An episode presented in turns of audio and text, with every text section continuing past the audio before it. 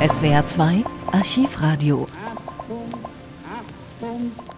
Nach dem Ersten Weltkrieg waren die linksrheinischen Gebiete von den Alliierten besetzt. Im Frühjahr 1923 besetzten französische und belgische Besatzungstruppen zusätzlich das Ruhrgebiet. Offizielle Begründung war, dass Deutschland seinen Reparationszahlungen nicht ausreichend nachkomme. Besetzt wurden außerdem die mittelbadischen Städte Offenburg und Appenweier. Im Sommer 1924 verhandelt die Reichsregierung mit den Alliierten in London darüber. Am 23. August erklärt Kanzler Wilhelm Marx im Reichstag, in einem Jahr werde das Ruhrgebiet wieder frei sein und auch aus Offenburg zögen sich die Besatzer zurück. Meine Damen und Herren, die Reichsregierung tritt vor Sie hin, um Ihnen das Ergebnis der Londoner Konferenz vorzulegen und ihre Zustimmung zu den Londoner Beschlüssen sowie zu den zu ihrer Durchführung erforderlichen Gesetzen zu erlangen. Wie dem ganzen deutschen Volke, so lag auch der deutschen Delegation in London bei allem, was sie tat, vor allem die Sorge am Herzen, deutsches Land von der Besetzung durch fremde Truppen zu befreien.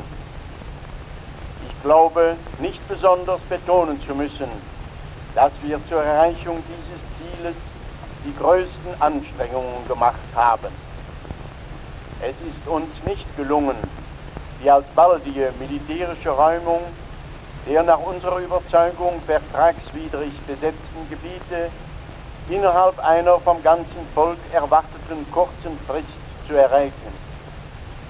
Wenn wir uns trotzdem in dieser Frage mit geringeren Zugeständnissen nach hartem Entschluss abgefunden haben, so zwang uns dazu die Erkenntnis, dass wir bei Ablehnung des Zugestandenen eine große Anzahl unserer bedrängten Volksgenossen um ihre Hoffnung auf baldige Befreiung betrogen und darüber hinaus das wirtschaftlich günstigere Ergebnis der Londoner Konferenz überhaupt ernsthaft gefährdet hätten. Wir haben von den Ministerpräsidenten Frankreichs und Belgiens namens ihrer Regierungen die bedingungslose Zusage, dass das Ruhrgebiet spätestens am 15. August 1925 geräumt sein wird. Wir haben weiter vom Ministerpräsidenten Herriot, von dem ich die Überzeugung gewonnen habe, dass er den ehrlichen Willen hat, mit Deutschland in ein gut nachbarliches Verhältnis zu gelangen, das Versprechen erhalten, dass die Räumung des Ruhrgebiets viel schneller durchgeführt werden soll, wenn die Verständigung zwischen Deutschland und Frankreich weiter fortgeschritten sei.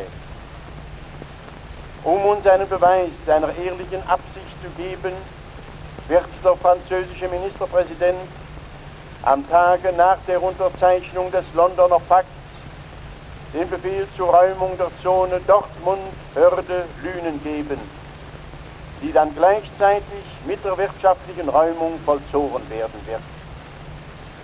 In der gleichen Zeit sollen auch alle übrigen nach dem 11. Januar 1923 außerhalb des Ruhrgebiets besetzten Ortschaften und Landstreifen rein aufwärts und rein abwärts geräumt werden.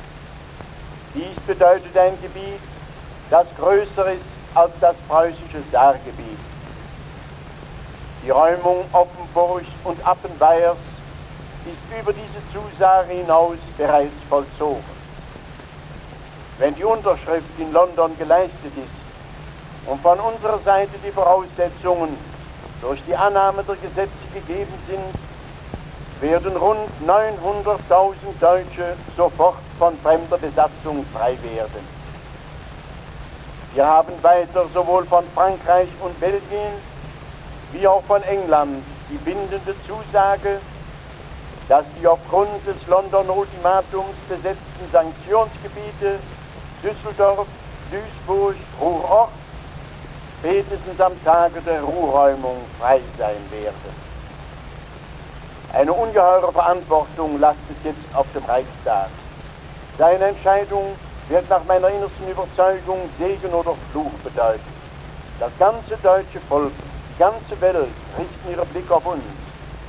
Das besetzte Gebiet, dem unser allerheitester Wunsch gilt, hat seinen Willen uns kundgetan, seine Hoffnung ist erwacht, sie darf nicht betrogen werden.